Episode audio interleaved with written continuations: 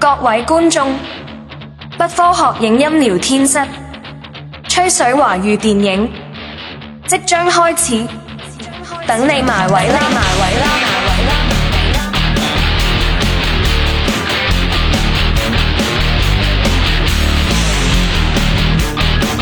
！Hello，大家好，欢迎光临不科学影音聊天室。嗯，这里是第十期了啊。嗯，本期讲讲王家卫的经典电影，嗯，二零一三年上映的，嗯，《一代宗师》。第二次讲王家卫了啊。嗯，本期请来的依然是袁子鹤老师。Hello，大家好，欢迎来到不科学影音聊天室。今天我们和大家一起来去分享啊，非常非常经典的，也是王家卫的最新的这么一个长篇电影啊，离我们最近的《一代宗师》。嗯，咱那个那什么也要上映了，《繁花》也要上映了。嗯，那快要上映了。嗯嗯，昨天我看他发的微博了，说马上就应该是胡歌那个对完事儿了，也得拍了五年了。第一代宗师啊，就是就是很多人反馈看不懂，就是不是王家卫影迷的人啊，或者说是对电影理解比较片面的，或者说看惯了娱乐片儿，然后冷不丁再看这个一代宗师，很多人就感觉看不懂。就是他主要讲的是什么呢？在我看来，就是武术的一种传承。啊啊比如说，当时拍这个，为什么王家卫就一定要拍武术传承呢？如果你看过《侠隐》张北海的话，当时就是像梁朝伟啊、章子怡他们演这角色的时候，正处于中国一个持枪人和一个做武术的人一个交接期，但实际上持枪那个政权已经占了上风，就没有人在讲求江湖上的道义。然后王家卫拍了这部电影，就是他就把当时在就清末，然后民国初还做各个流派武术的人的风格，比如说形意啊、太极啊，都展现了一遍，然后让后人要知道啊，我们曾经还有这么辉煌的武术文化，然后还有什么所谓的点到为止，还有咏春啊，然后曾经这些在没有枪的，在没有拿枪取政权这一件事之前，我们还有许多的江湖门派，许多的江湖规矩，他直接把这这个事儿给讲讲透就可以了。就是也看了云里雾里的，其实其实他讲了叶问，但这个电影呢不是完全讲叶问的，是不是？对，他其实讲了一个就是整个这个时代背景下，就是对底下就是这帮学武的人，然后说怎么是一步一步由由盛转衰嘛。当年就是民国之前嘛，没有什么武装力量啊，清清末的时候其实。嗯，也有江湖，也有武术，但是就是、嗯也就热兵器之后啊，有枪有炮之后，这个东西就是慢慢传承发展，直到今天，这个武术就基本没什么用了。你看平时什么徐晓东啊，打那个马保国啊，不是不是徐晓东打马保国，就是那个好的，马保国这武林人士嘛，你知道吗？叫什嗯，么？小武德，嗯，对对，好自为之嘛，嗯，什么什么太极来着？好自为之。对对对对对，直到今天，就是中国武术已经变得就是已经不堪一击的情况了。对，你要在国外采访这个欧美的民众，你就说知道中国的谁，基本就是成龙、李小龙、李连杰，就是三个。对对对，就是王家卫筹部这部电影之前，嗯、他是因为什么拍《一代宗师》呢？就是他在阿根廷拍那个《春光乍泄》的时候，然后他就在当地一个报摊儿看着有那个华语的杂志，不是就是华语杂志，就是那个有两本杂志，一个封面印的是毛泽东，知道吧？然后另一个封面印的就是李小龙。他当时就想拍一个关于李小龙的电影，说为什么李小龙影响这么大。然后后来他感觉这个李小龙的电影，就好多人都拍过了，也不不太好拍。然后他就想那个，就是琢磨说拍那个李小龙的师傅是一个什么样的人，就是想拍叶问。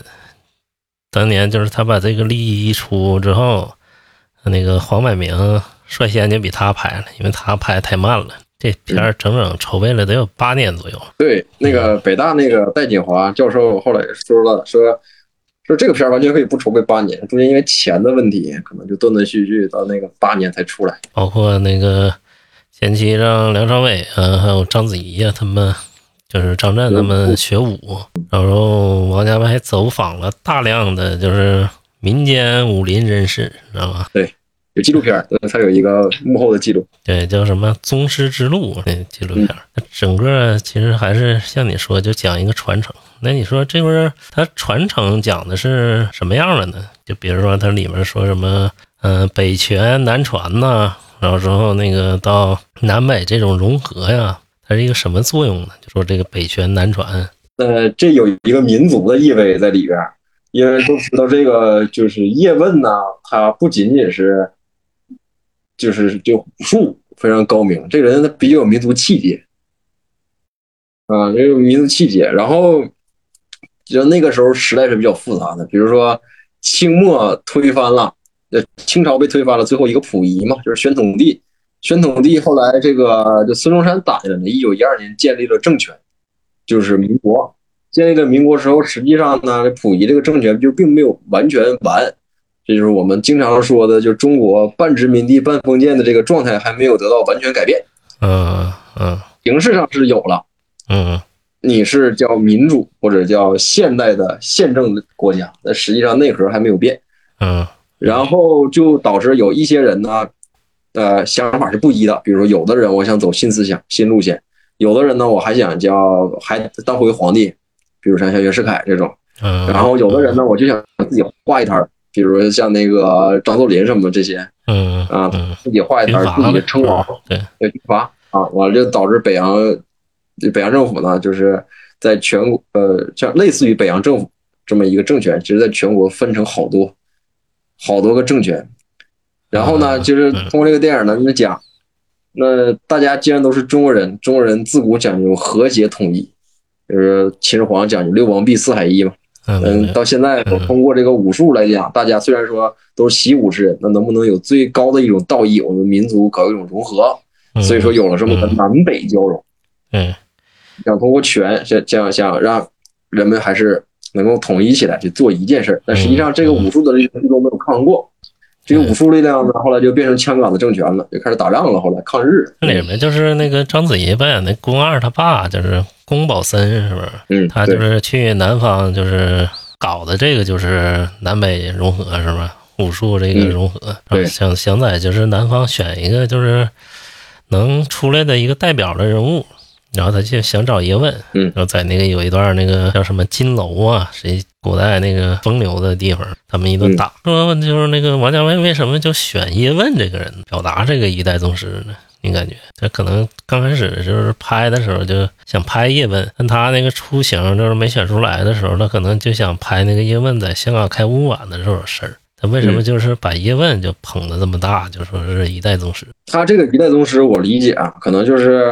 他他不是叶问一个人的一代宗师，他可能就是我觉得身处现在这个环境，我看以前的人，包括宫二啊，包括宫家那个李子不是赵本山嘛，嗯就是还包括叶问本人，这些人都可以叫做宗师，因为他们每一个人背后代表一个拳，一个种类。对对对，有的人叫荀彧，叫什么什么那个叫呃太极，有的人是咏春，有的人是形意，有的人是什么醉拳，就是大概每一个人你在电影当中可以找到流派的一个根儿。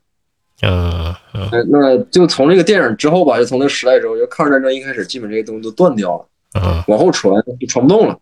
那就这些流派，它背后都有它的宗师。那这些人形成了一个时代，所以叫做一代宗师。其实就不是讲叶问呗，对，但还是你刚才说的，就不是不讲叶问，他是讲这一代时代人怀念那个时代。那他根儿上可能说是就是传承这个东西，叶问就后来把那个咏春拳就发扬到海外嘛，现在就是国外里就是传播最广的武术就是咏春嘛，就是老外都学，然后包括李小龙那时候啊，那时候就是说叶为什么说叶问能有这么大影响力，就是叶问不会对门派有。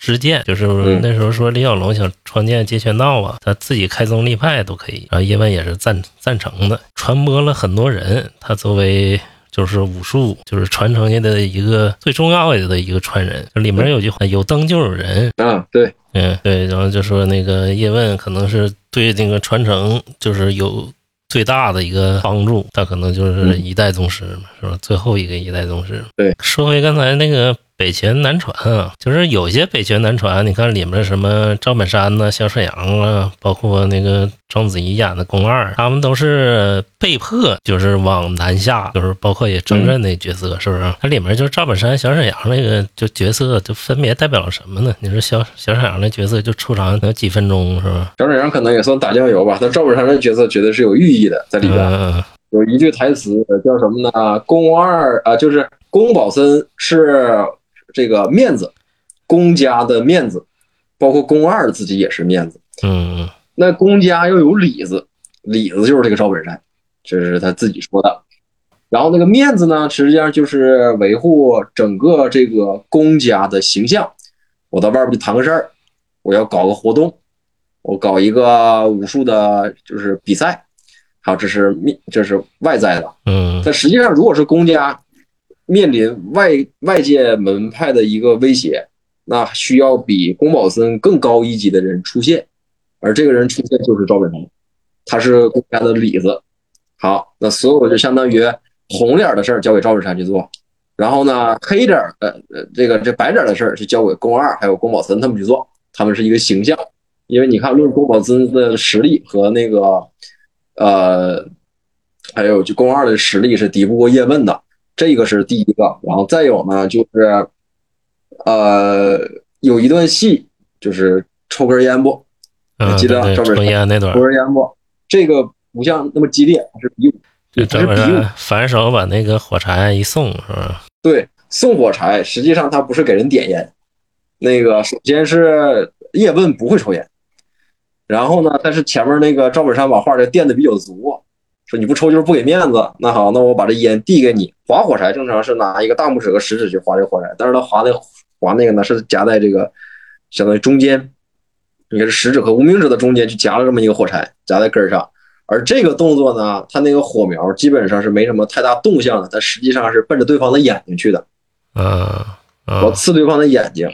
但是呢，你看那时候刚刚要点烟的时候呢，这是叶问摆出了一个动作，就是一个手臂的肘放在桌子的最前面，然后脸呃往前贴，但是胸是往后歪。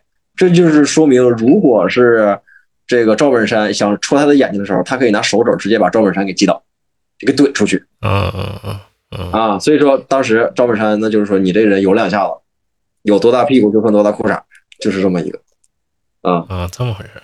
就对。那你说小沈阳那个角色是代表什么呢？就比如说他小沈阳没看明白。那个理发小小沈阳，就去那个张震开那理发店是捣乱，是不是？然后最后那个让张震给收为徒弟了。小沈阳这可能就是北北拳南传的事儿，就是比如说他们东北来的，被迫都到香港了，就好多北方的武林人士都到香港了，然后把那个香港当年有一个就是武术的那条街，好多人都在那儿开武馆。就是当年就是呃怎么说呢？就宫保森没做成的事儿，就是都让时代顺其自然就给做成。就比如说他想那个北拳南传，就当年就是有门派之见嘛，大家都不想把自己的功夫传给别人，结果就是这帮人被迫被战争逼到了那个生活的那个窘迫的最最最窘迫的这地方，只能上香港避难去。嗯，对，然后之后就都到了香港了。然后小沈阳就代表着是那个北拳那一派，然后就和那个张震就是不打不相识，就成为他徒弟了，然后就继续在香港传播他他那派的拳法。这个我觉得挺有道理。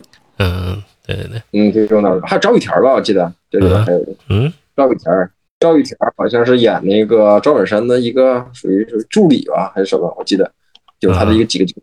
嗯嗯，那我估计给删掉了，加长版能有是吧？你看那个，我对他这里有照片，我记得是有穿一身黑大褂。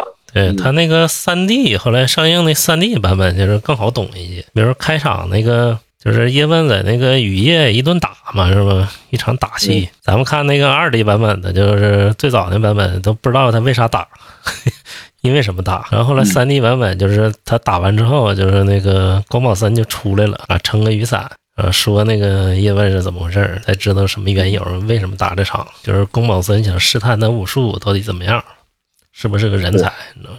对，好多人都想试探他。王家卫拍出来就比较克制。你看他就所有的那个打戏啊，都不是都不是那种硬桥硬马，都是那个就是比较克制的打。点到为止。咱们探讨探讨，就是编剧这方面啊，这电影就是王家卫之前电影都自己编嘛，咱知道啊，从那个《旺角卡门》一直到呃《一代宗师》上一部就是《二零四六》的时候，基本上都是他自己编剧。但是《一代宗师》的时候，他破例就是用了邹静之和徐浩峰，他俩搭配着编剧。然后当然王家卫也自己编。哎，说为什么就是非要找到邹静之和徐浩峰他俩编剧？徐浩峰拍师傅那个就是嗯那个廖凡和小宋佳，就那个片子你可以看出一代宗师的一个影子，就是他俩是相映相衬。对，周星驰不不是很了解，不是很了解，但我知道要是呃我看过幕后那个纪录片嘛，就是王家卫可能带团队，可能是你说你包括周星驰和徐浩峰。他这里边就是谁更懂武术，那我就请谁。周星驰啥呢？我给你我给你讲，就是周星驰是那个一秒钟的编剧，也是那什么，就是张艺谋那《归来》的编剧，哦，他是比较偏文的，就是比如说那几个比较讲究的台词，我估计都是出自他的手里。嗯，什么狼心自有一双脚，隔江隔海自归来，我大概有这么一个。对对对，就最后是讲宫二和那个叶问的爱情嘛。对对对，有这么一句话，嗯，对他俩，然后之后那个徐浩峰是比较偏武的，你就从那个师傅啊，师傅，嗯，还有其他电影都能看出来，他就是这里面讲的说是什么规矩啊这些事儿，基本上我感觉都是出自徐浩峰这块儿，是吧？他就特别爱讲那个武林的规矩，包括师傅里也是。这个片儿选的范就话题大。对，所以有必须，我觉得是必须得用到他们。而且就是资料太多了，有可能王家卫一个人整理不过来了。而且他对就是大陆文化也不怎么了解。嗯，他能拍南方的事儿，可能北方就是东北那边事儿，他就是来去实地调研过，他可能驾驭不了，估计？过了山海关就找赵本山吧，你找赵本山是对的。嗯。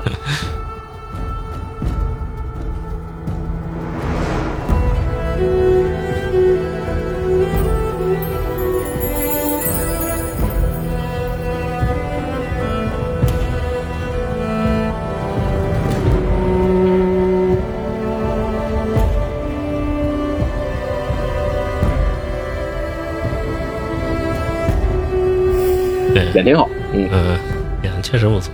赵本山那两场戏演的都很好。呃，因为赵本山吧，他实际他你看有有网上一些视频揭秘当年马大帅嗯《乡村爱情》的幕后，他是没啥剧本的，就是玉田儿，包括小沈阳，包括广坤什么的，不会演戏啊，都是他一集一句教出来的，确实很厉害。嗯嗯，然后你看那那王家卫那用他那用他那那得带带就就带几个人吧。就像春晚一样，是吧？你们都光用我带俩人吧？可能就就是选赵玉田，赵玉田可能重映完了以后，然后选了这个小沈阳。对对对对，他就想。但是我觉得，我觉得其实一个是小沈阳当时比较火呀，当时在那个时候刚赶上那个不差钱儿，跟火。我觉得选谁就那个更合适呢？就是就选那个叫叫叫叫王小利，就那个叫什么刘能。嗯嗯嗯，选他我觉得会更好。但是那个小沈阳那里面。演的其实也挺好，对对，嗯，他那他那一场戏他就演不好，我感觉他就别演了，你知道吗？啊，小沈阳还是可以的，其实小沈阳在那个嗯陈思诚那个《唐人街探案》里演的也不错，你知道吗？对他演的也挺好。他那个当时他发微博了，就是最后王家卫给他补拍，就是他的戏份补拍了将近一个月，你知道吗？给小沈阳逼的都不会演了，天天发微博，王家卫拍啥？嗯，对他就是这个还需要调教，可能在中间需要赵本山给调教。就是这东北这一派，他可能是当时也受到历史的影响。嗯，我如果是啊，我这个时间我大概可能推不出来。如果推出来的话，如果是当时是一几年、二几年那个时候，那就赶上军阀混战就打。嗯，而那个时候东北已经取的武装就属于那个张作霖呐，这个已经是武装政权了。他们在这生活不下去了，嗯，就枪直接对你身上，你啥武术都白费了。对对，这是一个事件。对，如果再往后推呢，那个后来叶问不就讲嘛，就是在抗日战争到之前嘛，他这一辈子基本上就没上过班嘛，就很有钱，就是没为钱操过心。那再往后推，后来为啥为钱操心了呢？他又去教人武术或者是踢馆上干这些事儿呢？没钱了，房子也没了，被日本兵给收走了。被日本兵收走，那就是说明一九三一年的时候，日本人已经打进来了。而日本人打下来第一站打的就是沈阳，而赵本山那一波阵儿就是沈阳。对，对王家卫为什么就是选东北啊？就是宫保森为什么适合在东北？因为当时东北已经沦陷了，就是相当于已经是日本人了。所以说宫保森就是发现那个时代就是马上就是日本人要侵略进来，这个武术到时候可能传承就有问题，然后他就大义凛然的非得组织什么中华什么什么武士会呀、什么这会，然后去南方跟他们把那个让武术更融合嘛，一块儿相当于说抵御外敌，或者说是让他那个更完全的保存下来，就是这意思，是不是？有可能选的东北，跑到香港的原因，就是因为他们只有就是中国那时候打嘛，一呃一九三一年到一九四一年这十年就不抵抗，嗯，就是嗯没有从官方说跟日本去宣战我不抵抗。对对对，然后这里边有个历史背景说，说为什么蒋介石当时作为合法政权是不抵抗这个事儿呢？如果说他正面直接去跟日本去宣战的话，那那宣战之后就没有第三方国家可以进行一个供给，比如说美军不会，或者是德军，他是不会给你就是反法西斯这么一个一个一个钱了和设备了。所以说当时就打得很乱，日本人一直占上风，日本人占上风，枪杆子占上风，枪杆子占上风，你做武术这些人他肯定就干不过，只能先跑，然后还得考虑到他们一个师承传承的问题。然后那里面就是那个谁张晋演的马三儿，就属于汉奸嘛，是不是？马三儿跟谁比较像？最近看那个，就刚我刚才说的叫什么侠隐，像张北海不去世了嘛？这个前前前两天，正好侠隐看完了。侠义里有的也演那个，就是廖凡演那个角色叫大师兄叫什么来着？就那个人，你看那个马三就很像一类人，就是武侠当中一定是有反骨的人，有必须得有这么个人，可能就是各门各派都有一个这样。邪不压正，对，他们其实一个时代的事儿，讲的都是一个时代的事儿。你看李天然复仇，复仇他不是也是走的武林嘛？但是也赶上北洋军阀和日军当时也是轮轮轮替上了嘛，就开始枪杆子，他也打不过人家，干日本人嘛。后来最后让人利用了，被枪杆子这些搞政权那个人给利用去。摄影上这回就没用杜可风，选的那个法国的摄影师嗯，叫菲利普·勒素。哎，你感觉就是法国的摄影师怎么样？比起杜可风来，可能风格化更少了，它更偏国际化了。对他这个画幅好像有变化啊，一般的电影画幅二点三五比一吧，那这个好像不是。嗯这个就不具体不知道多少，但是幅更宽，可能为了当时应和当时 IMAX 啊啥呀之类的一类东西。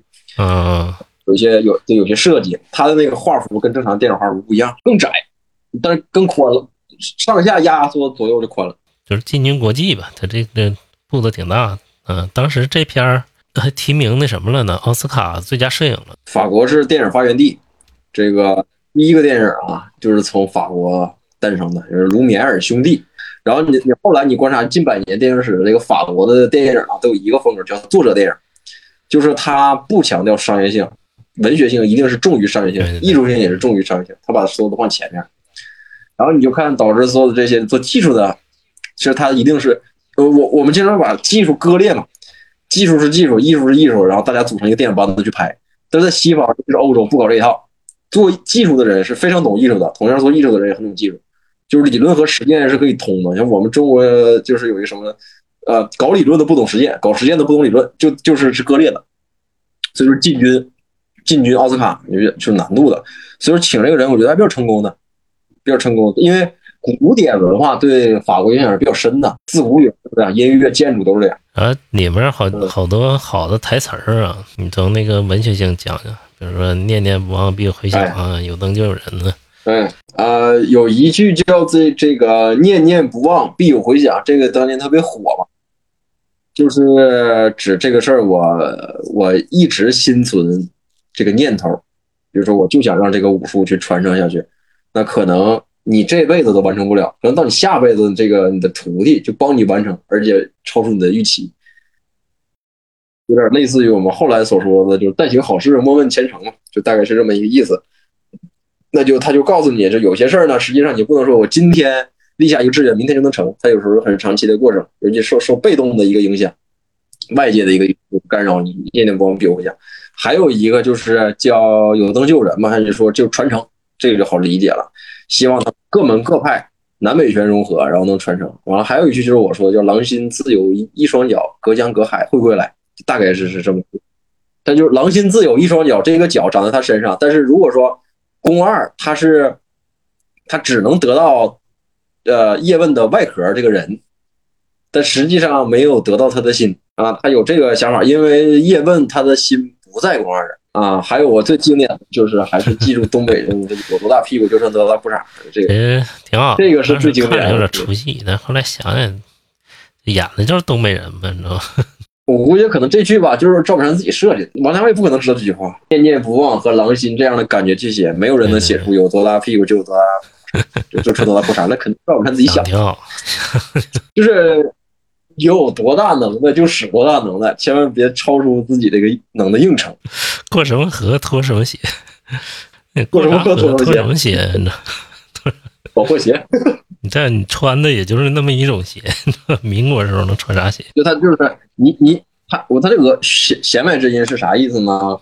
就是你想做南北拳的这个我们叫传承人，或者你想做这画室人，你是这块料你去做，你不是这块料，像马马三那种硬度做表。它里面剪辑就是章子怡的戏份太重了，《一代宗师》刚上映的时候评分没那么高，也就七点几，就是没达到那么高。你记不记得？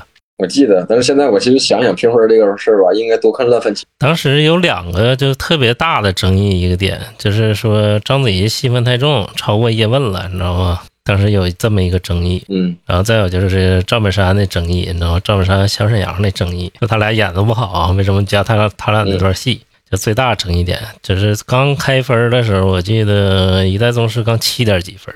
哎，你觉得就是他们当时没看懂，其实也在那个，就是章子怡的戏份有点重，是吧？但是他就是整个串串联起来的，等会把那个整个电影。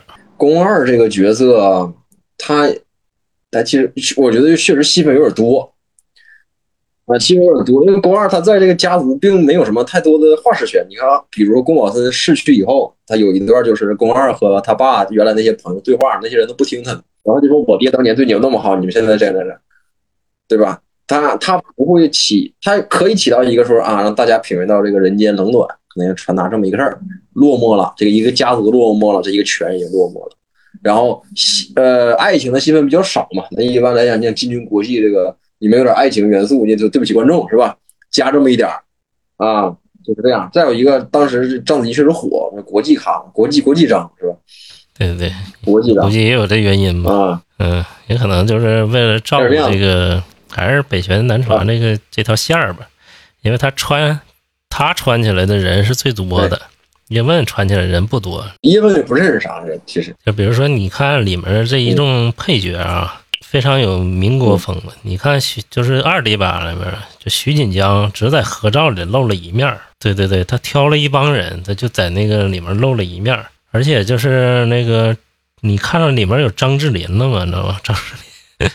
也在里面只露了一面 就是也是那个某个场景，他们露了一面嗯，哎，你说他们为什么这么精细的选角？就是王家卫说他必须要挑出那个就是民国的那个面孔，民国的面孔就是正气、英气这样的一种感觉啊。就是有的人长相就是很民国，就这个这个时代是非常特殊，首先它很短的。民国实际上如果狭义说的话，一九一二年。大概到到一九四四八年，嗯，哎，这就没了。对，那那这这这里边还有个大概十四年的战乱，战乱你不能算，全打仗，文化把文化打没了，那你把它减到十四就不剩啥了。所以说他就是想找到那一个，因为那个时期确实审美都高。你看当时民国很多这个画呃画画啊、照相啊。这些东西其实远比我们今天的这些牌匾文化要要繁荣的多，所以说当时人的装扮也是有考究的。对，而且他就是为了几张合影，你记得这这个电影出现了好几张大合影。嗯，就是比如说他们在那个金楼比试完之后，他们有一张南那个南美的一个大合影，然后在那个还有那个叶问在那个香港教徒时候有有一张大合影。他说：“他就为了这几个合影的精确度，找了一帮就是民国面孔，而且就像徐锦江这种大咖，就在里面露了两面，这就没出来。他应该是有原始资料的一个参照。王家卫就是前期的一个嗯素材的累积啊，你感觉就是三年时间走访就是这么大量的素材，他这个值得吗？其实是从电影来看是值得的，因为这个武术这个事儿的，虽然那个时间段吧，就马上要就要传不下去了，但这个事儿在之前往前倒的话，呃，中国武术这是有几几千年的历史，各个流派、各个疆域就值得，也是你看我几千年的武术，我花个三五年时间去做，好像也不足为过。你像窦文涛，他在圆桌派就讲，他说我去看一幅画，那个画可能从唐朝就开始画，嗯，到我这儿可能几千年了，我值不值得为他多站那么几分钟？那这事儿也值。他做这个事儿，可能是王家卫说我我我不为当时上映的那一批观众做，或者不只为当时上映那一批观众做，我可能为之后十十几年、几十年，甚至说这里边全的一些后代几代的传人去看，嗯，曾经留下过这么一个东西，但是可能王家卫都不在了。老说王家卫慢吧，其实王家卫自己说是自己仔细，你知道？拍的仔细，嗯，就是他的电影说，我也不在乎时间，我就慢慢熬它，直到我认为可以上映了，我再上。嗯他说他之前打算就是把《一代宗师》拍成四小时的一个章回体的一个电影，啊后来琢磨这个让观众付出人生中的四小时，有点太折磨观众了，就把这个想法给放弃。而谣传有一年就是在法国戛纳上，可能就是重映了一版就是四小时的《一代宗师》，但是就是啊国内观众是看不见可能大量剪了好几版，对，大概就是这样。然后那个，我觉得可能会会有之后会看到。现在有一个什么情况，就是华语电影，尤其是香港导演外溢的一个什么状况，外溢的比较严重。现在他这个三年时间走访，大量累积素材，也改变了就是电影格局。他一开始这只是想拍叶问和那个香港五版那个事儿嘛。然后他走访的越多，越来越多，他就开始觉得就是自己驾驭不了，所以他就开始找编剧了，把周静之啊、徐浩峰啥的都找了，因为素材量太大，然后那个准备的工作也非常大，然后资金也非常大，我估计他就直接改变这电影格局。嗯嗯，就是里面说为什么说一直在讲传承，他这个传承的利益。王家卫他就是呃小的时候嗯他在上海出生，嗯，他在上海可能都就就是已经到了懂事儿那个年龄之后，随父母移居到香港。嗯然后上海那个城市呢，他当时注重一个小资的文化，嗯嗯而而且为什么做事很认真呢？就是到那个点就必须我就是他呢，就上海上海的这个这个群众就是有这样的一个特点，一丝不苟。我一个一个包，一个首饰，我要非常的精细。嗯嗯嗯然后他就觉得，那我我我上海人，我有这么一个文化，是吧？那我是不是能把这个上海当时这种东西方结合这个文化给传承下去？然后我做出这么一个东西啊，而且再加再加上武术这个话题也大，嗯，对，武术像中国传统的文化，所有的文化都是这样传承。你看传统的哈，音传统的，比如说民乐器，嗯民乐器，古代宫廷的他们那些官人都是讲老官老官老乐官带小乐官，然后这个像呃武术，像是少林寺什么的这些也也是传承，相声郭德纲什么的一些民间马三立讲的也是传承，那有很多的理儿在里边儿。包括赵本山那二人转是不是？对对，根儿上你要是倒呢，都是儒家在在做了一个文化的一个铺垫，就是讲这个儒呃孔夫子弟子三千嘛，然后汇编成《论语》，然后后来就是孔夫子的一些弟子呢就传遍各地，嗯周游列国，然后后来以此为基础，后续所有的朝代很多人传统文化就讲究一个传承，一定有师徒制，而且还有所保留，嗯我是我的，你是你的这种。而且就是叶问，就是他那个能把咏春拳全都传到世界，然后李小龙也是他徒弟，你知道吗？可能就是讲的这个，他的一生就是也是传承，就包括那个。就是中国武术到现在已经是衰落的，已经差不多不行了，就烟消云散了，跟传统技艺都差不多，是不是？什么那个二胡啊、扬琴啊，我跟你说，这传统技艺现在走到现在都是挺悲哀的。对，就是这这经济快速的运转，这个东西自然就会停滞了，遗忘了。对对对，语言也是，就这种好多之前古古古语言也是到现在都没有了。其实他想讲的也是一个时间的概念，是不是？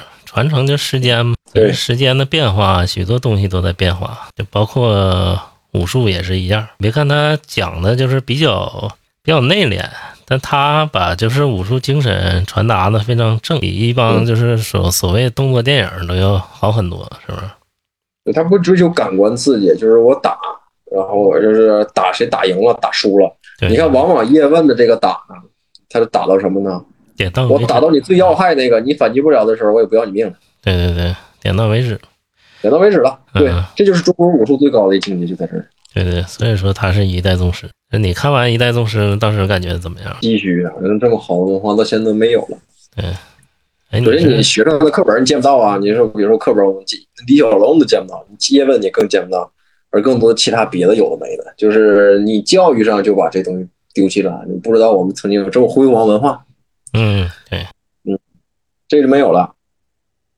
对，然后呃，大家都去追格斗，对吧？打你死我活，爽，刺激感官过去了，是吧？也没有人追求一个内内有内涵的，就是我能点到为止的。然后呢，大家就取笑毛主国，就看世界看笑话，就这种流量文化，特别可悲，你比较可悲。就跟王家卫说的一样，就是武术啊，不是江湖。江湖说你什么人都可以是江湖，就是江湖是对抗朝廷的，但是武术不是，武术是一个就是文化性的东西，就跟那个江湖是不一样的。武术它有武术自己的规矩，但江湖它是没有任何规矩的。行，今天就聊到这儿呗。嗯，行，聊到这儿，我觉得非常通透。感谢袁子贺老师啊，这期感谢亮宝老师的邀请。这个第十期了，不科学影音聊天室，感谢大家一直的以来的收听啊。然后我们将继续持续为大家输出这个经典华语电影的内容。嗯，大家可以点击关注，在各大播客平台搜索我们的节目，然后跟我们评分、评论还有留言啊。你想解读什么电影的也都可以留言。感谢大家收听吧。啊，原则感谢大家，嗯，感谢，再见。再见。